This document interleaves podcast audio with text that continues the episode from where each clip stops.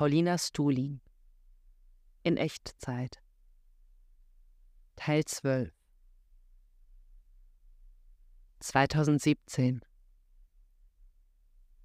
20.12. In der letzten halben Stunde auf der Arbeit richtig gereizt und kratzbürstig geworden. Der Fünf-Stunden-Mittwoch schlaucht mich echt übertrieben. Besonders, wenn wie heute ein diebes Gespräch aufs andere folgt, mir währenddessen ein nach Bestätigung und Aufmerksamkeit gierendes Kind an der Backe klebt und Elias darüber schwadroniert, dass er keine freie Gesellschaft will, sondern alle gleichmäßig unterdrücken, da Ziel des Kommunismus nicht sei, dass die Menschen ihren Trieben freien Lauf lassen, sondern dass sie mehr als nur Tiere werden. Und dazu gehöre an erster Stelle Kontrolle und Restriktion. Diese Aussagen sowie unser neulicher Disput über Abtreibung, in dem er mit der Heiligkeit menschlichen Lebens argumentierte, lässt mich fürchten, dass zwischen uns eine größere Schlucht klafft, als ich mir eingestehen will dass wir durch eine fundamentale Meinungsverschiedenheit doch keine Geistesverwandten sind. Aber das ist natürlich Quatsch, das kapiere ich schon. Da bricht sich mein Harmoniezwang Bahn. Der Wunsch, mit Menschen, die ich mag, in jeder Hinsicht auf einer Linie zu sein. Ich sollte mir ein Beispiel daran nehmen, wie sportlich er unsere Differenzen nimmt.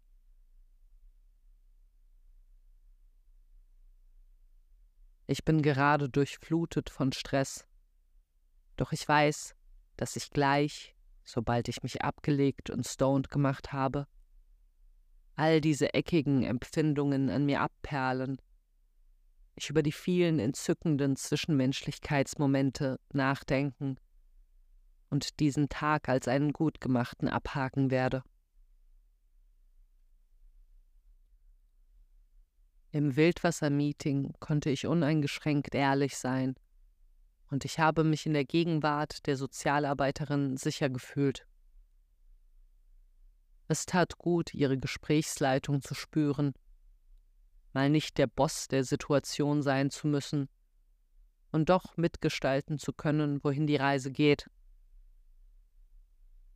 In der gemeinsamen Stunde half sie mir, einen imaginären Ort zu erschaffen, in den ich meine ekligen Erinnerungen packen kann, damit sie mich nicht in der Gegenwart behindern. Guter Move, zu dieser Beratung hingegangen zu sein, vor allem als Beweis vor mir selbst, dass ich mir am Herzen liege. Ich habe auch angesprochen, dass mir die Vorstellung, eine Therapie zu machen, nicht fern liegt doch mir scheint, als bräuchte ich als Rechtfertigung dafür noch ein ganz konkretes Problem. Nicht nur so ein diffuses Bündel an Merkwürdigkeiten. Ich würde gerne mal jemanden Professionelles in mich reinspannen lassen.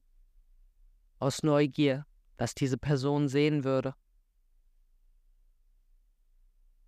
Vor dem Kinderansturm gemütlicher Plausch mit meinen Mitarbeitern. Wir kamen auf die Mondlandung zu sprechen, worauf Jason entrüstet darüber war, dass wir tatsächlich so naiv sind, zu glauben, dass sie wirklich stattgefunden habe. Auf meinen Hinweis, dass man noch heute Neil Armstrongs Fußabdrücke sehen könne, entgegnete er Hast du das mit eigenen Augen gesehen? Glorreicher Moment, als Selina daraufhin sagte, Sie habe mal die ausgeblichene USA-Fahne mit eigenen Augen gesehen. In einem Astronomiekurs durch ein Teleskop. Daraufhin köstliches Schweigen. Super Austausch mit einem Mädchen über Gender-Stereotypen, mediale Darstellung von Frauenkörpern und über die negative Konnotation der als weiblich festgelegten Eigenschaften Innerhalb kürzester Zeit bildete sich ein Sitzkreis um uns, und wir bashten das Patriarchat und den Kapitalismus, das es nur so eine Art hatte. Später eine intensive Debatte darüber, inwieweit es die Pflicht einer jeden Einzelnen ist, die Fortführung gesellschaftlicher Zwänge, wie man auszusehen hat, zu durchbrechen.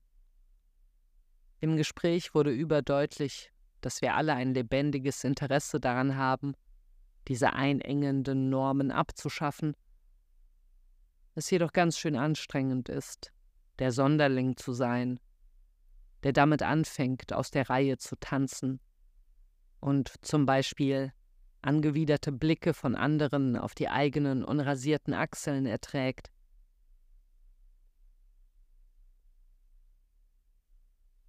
Ich spüre die Pflicht im Nacken, mich heute noch irgendwie anzustrengen als hätte ich noch eine offene Rechnung mit diesem Tag. Nach der Arbeit an einem Stand für Gewürze vorbeigekommen und mich derart in die vielen Neuigkeiten verliebt, die ich entdeckte, dass ich dort für 20 Euro eingekauft habe. Sensation des Tages, der Geruch von gemahlenen Orangenschalen,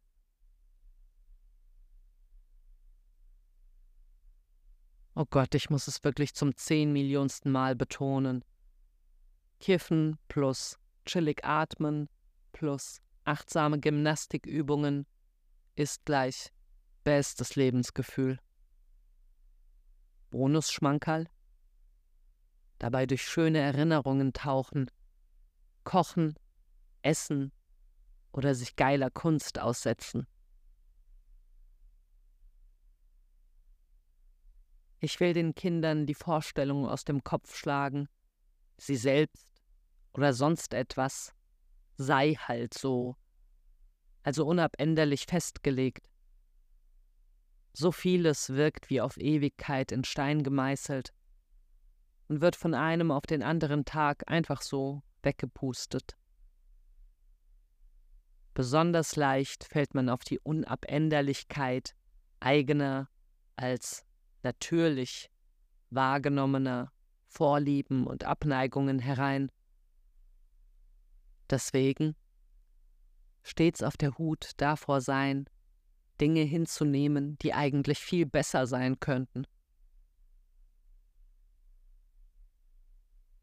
Es ist echt brutal, wie abartig oft ich in der Einrichtung, in der ein Klavier steht, dazu genötigt bin, Jan Tiersens Soundtrack zu Die fabelhafte Welt der Amelie zu hören.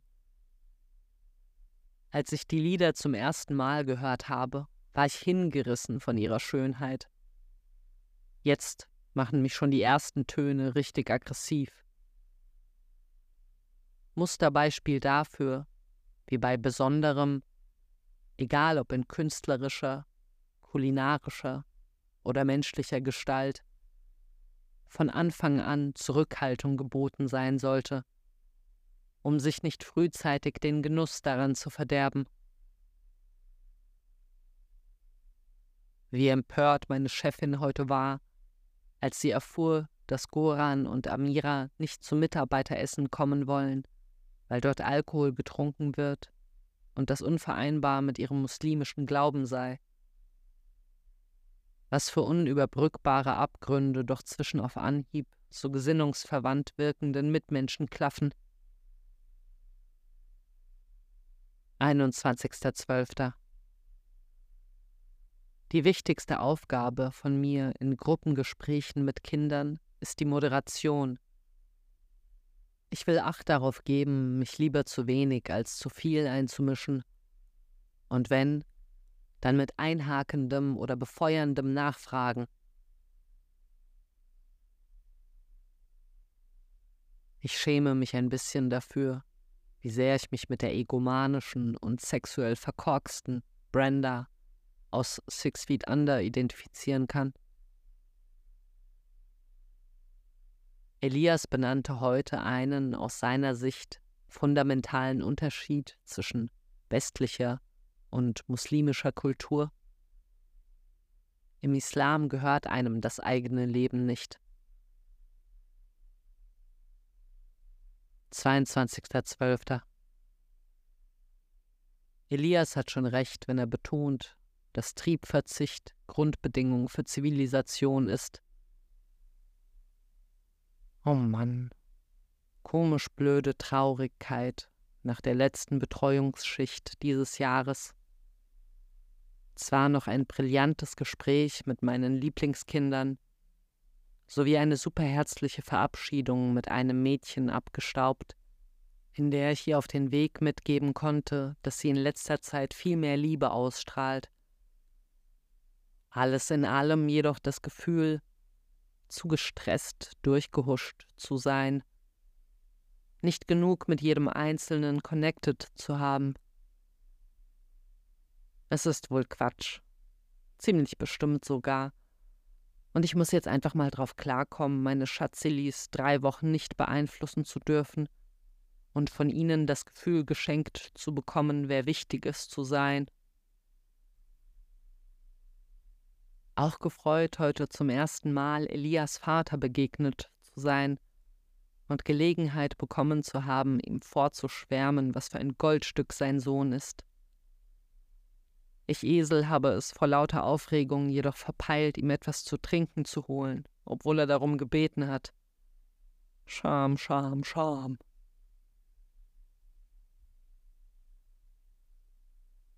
Ein bekiffter Spaziergang, währenddem ich das alles nochmal schön ausführlich durcherinnert habe, vermochte die Traurigkeit zwar nicht zu tilgen, sie aber zu verbessern.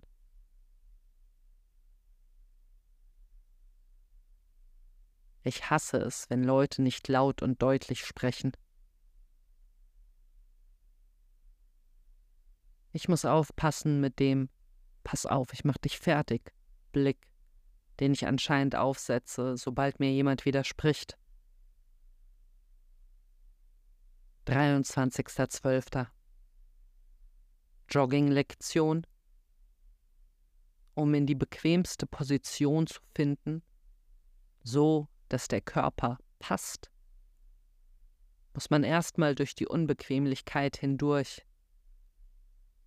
Sie nicht verdrängen, sondern Stück für Stück durchspüren, bis man am Sweet Spot angelangt ist. 24.12. Spontaner Rotkohl- und Brokkoli-Fressflash um halb vier Uhr morgens hat so gut getan, keiner Pflicht gehorchend, meinen Bedürfnissen freien Lauf zu lassen.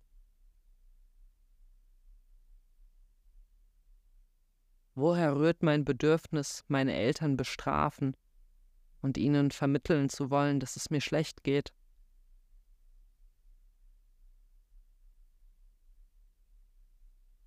Übertrieben schlechtes Gewissen, weil das Abendessen das ich zum Weihnachtstreffen mit meinem Vater, Soscha und Martha mitgebracht habe, versalzen war. Und wie verzweifelt ich mir den Schund auch noch reingeschaufelt habe, in der Hoffnung, der nächste Bissen würde offenbaren, dass es doch nicht so schlimm ist. Ich depp. Danach zu meiner Mutter, ihrem Mann Daniel und meinem Halbbruder Adam – ein uneingeschränkt perfektes Detail. Der Geschmack der gebratenen Pierogi mit Sauerkraut und Steinpilzen, die meine Mutter traditionsgemäß zubereitet hat. Super fein, wie sie den Geschmack mit einer Prise getrockneter Zwetschgen veredelt hat. 25.12. Wie schön, heute an einem der rührendsten Momente des Comics angelangt zu sein. Dem nächtlichen Nacktbaden im See. Das aus dieser Szene hervorsprudelnde ozeanische Gefühl ist für mich die Urform des Zuhause-Seins. Das Lagerfeuer ist auch so ein bedeutsames Element. Eben aus Versehen Laberfeuer geschrieben – ein treffendes Wort für meine berüchtigte Diskussionswut. Wie tief es mich versöhnt, aus dem versalzenen Essen durch Strecken mit Dosentomaten und Grünkern doch noch eine Köstlichkeit gezaubert zu haben. Mich vor dem Joggen nochmal extra ermahnt, lieber zu langsam als zu schnell zu laufen und mich nicht durch die Blicke anderer in meiner Gemächlichkeit stören zu lassen. Ich sagte mir, ja, es sieht bestimmt bescheuert aus, wie ich im Schneckentempo vor mich hin tapse, aber das fällt bestimmt niemandem auf. Ist doch eh jeder mit seinem eigenen Kram beschäftigt. Da machte ich mich also auf den Weg, passierte nach zwei Minuten ein Kleinkind, das mich ansah, sich daraufhin zu seinem Vater drehte und statuierte. Also ich kann schneller laufen. 26.12. Bin mir unsicher, ob etwas an der Bemängelung meiner Mutter dran ist. Ich würde unsere Treffen ausschließlich dazu nutzen, auf anstrengende Weise Propaganda für die kommunistische Revolution zu machen. Meiner Ansicht nach agitiert sie nicht minder inbrünstig, halt für ihre liberale Sicht der Dinge. Ich zwinge mich ja schon im Vergleich zu früher viel strenger meiner Redelust Einhalt zu gebieten? Soll ich um des lieben Friedens willen bei manchen Themen einfach komplett schweigen? Ich habe den Verdacht, dass in Ihrem Vorwurf vor allem die Forderung steckt, meine spinnerten Ideen endlich abzulegen und einzusehen, dass es das Beste ist, einfach alle vier Jahre wählen zu gehen und geduldig abzuwarten, bis die bösen Menschen zur Vernunft kommen. Aber ich sehe schon, dass auch die schlichte mütterliche Sorge, dass ich mir zu viele Sorgen mache, hinter dieser Aussage steckt. 27.12. Früher Tagesbeginn, der mich mal wieder fürchten ließ, bis zum heiß ersehnten Abendessen, hungernd Zeit totschlagen zu müssen. Den Grad an Beklopptheit muss man sich mal vor Augen halten. Ich wache auf und mein erster Gedanke ist der Wunsch, dass der Tag möglichst schnell vorbeigehen möge. Ein zweistündiger Spaziergang mit Augustin Burroughs Possible Side Effects verminderte die stechenden Sorgen und ermüdete mich erfreulicherweise derart, dass ich danach in ein schönes kleines Nachmittagskoma fiel. Aus meinem Spiegelbild blicken mich ausgezerrte Augen an. Mein Gesicht hat was von einem Totenkopf. Ob ich es in diesen Ferien schaffen werde, meinen Blick wieder frisch zu kriegen? Passend zur Arbeit an der Schwimmszene, die mich vor die anspruchsvolle Aufgabe stellt, Wasser zu zeichnen, in einem Podcast erfahren, dass Da Vinci skizzierend Wasserstrudel studierte und die sich daraus offenbarenden Gesetzmäßigkeiten im Blutstrom des Körpers wiederfand. Zitat Natur ist Bewegung. Für manche Motive braucht man keine visuelle Vorlage. Man kann sie sich durch Versuch und Irrtum mit dem Stift erschließen, intuitiv herbeikonstruieren. Wie eingeschnappt ich reagiert habe, als meine Mutter mir eine YouTube-Yoga-Lehrerin empfohlen hat. Ein klärendes Gespräch mit ihr über mein krankes Aussehen steht noch aus. Zeichnen ist ein Pendeln zwischen der überwahren, platonischen Ideenwelt der perfekten Geometrie und der Sphäre der genau so seienden Dinge mit ihren ganzen Fusseln, Flecken und Abnutzungserscheinungen. Der Klecks Ricotta zur Schwarzwurzel-Käsesoße war eine vortreffliche Entscheidung. 28.12.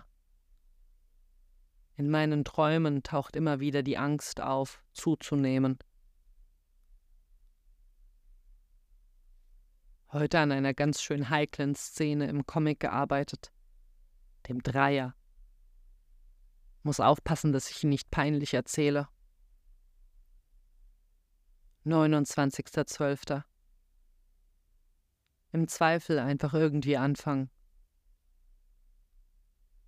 Die vielen neuen Gewürze erzeugen voll den Chaosgeruch. Man merkt einer Zeichnung an, ob die Künstlerin den dargestellten Gegenstand verstanden hat. Deswegen der Sexszene zur Liebe nochmal aufmerksam die Physik zerknautschter Bettwäsche studieren. Hat mir gut getan, der Besuch von Hannah.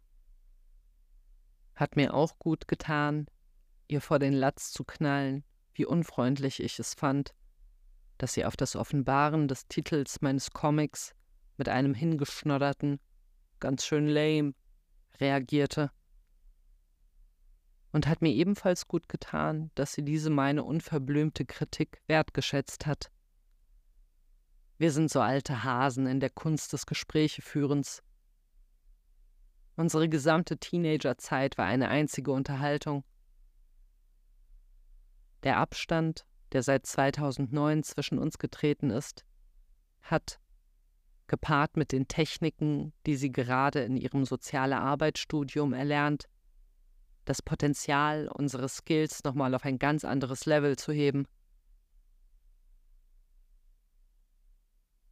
Sie hat recht. Es ist im Umgang mit Menschen aufgrund von Übertragungsmechanismen und gegenseitiger Gefühlsansteckung manchmal echt schwer zu erspüren, was die eigenen Gefühle sind. Um sich in dieser Verwirrung zurechtzufinden, sollte man regelmäßig das Bei sich Sein einüben. Freude, mich durch ein Gespräch mit Carlo an die Videos von Syriac erinnert zu haben, die mich vor ein paar Jahren in nacktes Staunen versetzt haben. Der kann seine Gedanken so schön von der Leine lassen. 30.12. Schwieriger Arbeitsbeginn, da ich vor der Aufgabe stand, zeichnerisch richtig hotten Sex zu inszenieren jedoch null Horniness in mir heranzüchten konnte. Beziehungsweise nichts von dem Porno-Feeling, das ich bisher unhinterfragt für meine eigene Geilheit hielt. Es tat gut, meine ersten Skizzen, die diese vorherrschenden Ideen, wie Sex zu sein hat, reproduzierten, auszublenden und mir vorzustellen, was mir tatsächlich gefallen würde. Es soll schon krass sein, aber dabei auch eben richtig lieb. Neuer Jogging-Rekord. 95 Minuten. Danach dieses jede Zelle durchdringende Gefühl von Leichtigkeit. Irre. Ich erlaube es mir heute, einem Aberglauben nachzugeben, nämlich, dass ich mein Glück aufs Spiel setze wenn ich meinem Erledigungswahn ungehemmt fröne und mir, wenn ich mich nicht zügle, zur Strafe wieder so etwas wie ein Fahrradunfall zustößt. Jetzt habe ich zwar Hummeln im Arsch, aber dafür auch die Sicherheit, mir diesen besonders gelungenen Tag nicht durch irgendwelche unnötige Provokation von Fortuna kaputt machen zu lassen. Gänzlich Feierabend machen ist natürlich nicht drin. Es muss schon noch mindestens eine Stunde was mit Substanz gemacht werden, also schreiben oder zeichnen. Ich kann echt nicht anders. Ich bin aufgeregt. Ich will Hannah vorschlagen, unser Vorhaben, so richtig, richtig ehrlich miteinander zu sein, wie einen Treueschwur zeremoniell zu erneuern mit dem Zusatz, darauf zu achten, der anderen dabei mit größtmöglichem Respekt zu begegnen und der Versuchung zu widerstehen, sie durch die Real Talk Blume hindurch zu dissen. Das wär's, wenn sie und ich es schaffen würden, zu reconnecten. Ich bin skeptisch, aber hoffnungsvoll. 31.12. Ich kann es kaum erwarten, mit Augustin Burroughs Lebensratgeber-Hörbuch This is How spazieren zu gehen. Komisch, das auszusprechen, aber ich sehne mich gerade weniger nach echten Menschen um mich herum, dafür umso mehr nach der Gesellschaft literarischer Freunde. Was geht da psychologisch ab, wenn ich mich so vollfresse wie gestern und mir, selbst wenn mein Bauch so grotesk überfüllt ist, dass mir das Atmen schwer fällt, noch ein Glas Rotkohl reinstellen muss? Wofür ist es ein Ersatz? Heute erstmals aufgefallen, was für eine große Rolle Hautkontakt in meinem Comic spielt. Zum Beispiel beim Sex, bei der Physiotherapie und beim Eincremen. Ich werde immer besser darin, Gegenstände mit meinem Blick abzutasten und sie mir, nachdem ich ihren Aufbau verstanden habe, aus einer anderen Perspektive als der unmittelbar gesehenen herbeizukonstruieren. Egal, was ich abzeichne, es bringt mir jedes Mal ein bisschen mehr über die Welt bei. Ich hoffe so sehr, dass sich eines Tages der Moment ergibt, in dem meine Mutter ein offenes Ohr für die fundamentale Differenz zwischen unseren politischen Ansichten haben wird. Ihrer Meinung nach unterscheiden wir uns in der Herangehensweise. Ich wolle alles in einem gewaltvollen Hauruck-Verfahren umkrempeln, während sie an ein geduldiges Schritt für Schritt vorankommen glaube. Ich meine, der eigentliche Unterschied ist ein anderer, nämlich, dass ich nicht glaube, unter den bestehenden Besitzverhältnissen überhaupt das Ziel erreichen zu können, die Bedürfnisse der Menschen zu stillen, egal ob langsam oder schnell. Dass sie das Eigentum an Produktionsmitteln in privaten Händen belassen will und ich nicht, ist der wahre Knackpunkt. Schön während der Ferien hygienemäßig ein bisschen verwahrlosen zu dürfen. Ich will noch besser darin werden, beim Real-Life-Zeichnen die richtige Auswahl zu treffen, was ich im heiklen Akt der Konfrontation mit meinem Sujet aufs Papier mitnehme und was ich mir später am Schreibtisch herbeikonstruieren kann. Überhaupt, was wichtig ist und was nicht. Das Bild ist wie ein Koffer, in den nicht alles reinpasst. Die Auswahl, was relevant ist, sollte dementsprechend wohl überlegt sein. This is How von Augustin Burroughs ist genauso geil, wie ich es mir vorgestellt habe. Meine Begeisterung dafür stellt sich in die Kontinuität eines seit meiner Teenagerzeit andauernden Fables für Ratgeberliteratur, die mit dem Flohmarktfund von Dale Carnegies Sorge dich nicht, lebe begann Natürlich ist mir meine damalige, naive Faszination für derartige, jeder kann es schaffen, Literatur, die gesellschaftliche Verhältnisse ausblendet, heute ordnungsgemäß peinlich. Doch wie bei den School of Life Videos fällt mir immer wieder auf, dass sich Tipps, die ich daraus zog, in meinem Alltag bewährt und als hilfreich erwiesen haben. Bei Dale Carnegie beispielsweise die Einstellung zum Sorgen, eine Tätigkeit, die, wenn sie nicht dazu führt, etwas gegen ihre Ursache zu unternehmen, einfach nur sinnlos schlechte Laune macht und auf keinen Fall als melancholische Deepness glorifiziert werden sollte. Oder die Portionierung der Lebenszeit in Tage, die mit der Floskel One Day at a Time zum Ausdruck kommt. Es ist banal, aber diese 24 Stunden minus Schlafenszeit sind meiner Erfahrung nach wirklich einfach die intuitiv perfekte Einheit, um seine Vorhaben zu organisieren. Möglichst oft einen Tag mit angenehmem Anfang, tüchtiger Mitte und feierlichem Ende zu vollführen, ist die schlichte und ergreifende Antwort auf die Frage, wie ein gutes Leben zu machen ist. Mir gefällt auch so gut wie selbstbewusst, dabei aber total uneitel Augustin Burroughs seine Ratschläge erteilt. Ein Vorschlag zum Beispiel, den ich so noch nie gehört habe und der einleuchtend für mich klingt. Anstatt echtem Suizid, also die Unmöglichmachung der physischen Weiterexistenz, das bisherige Leben ideell töten und dafür ein neues beginnen.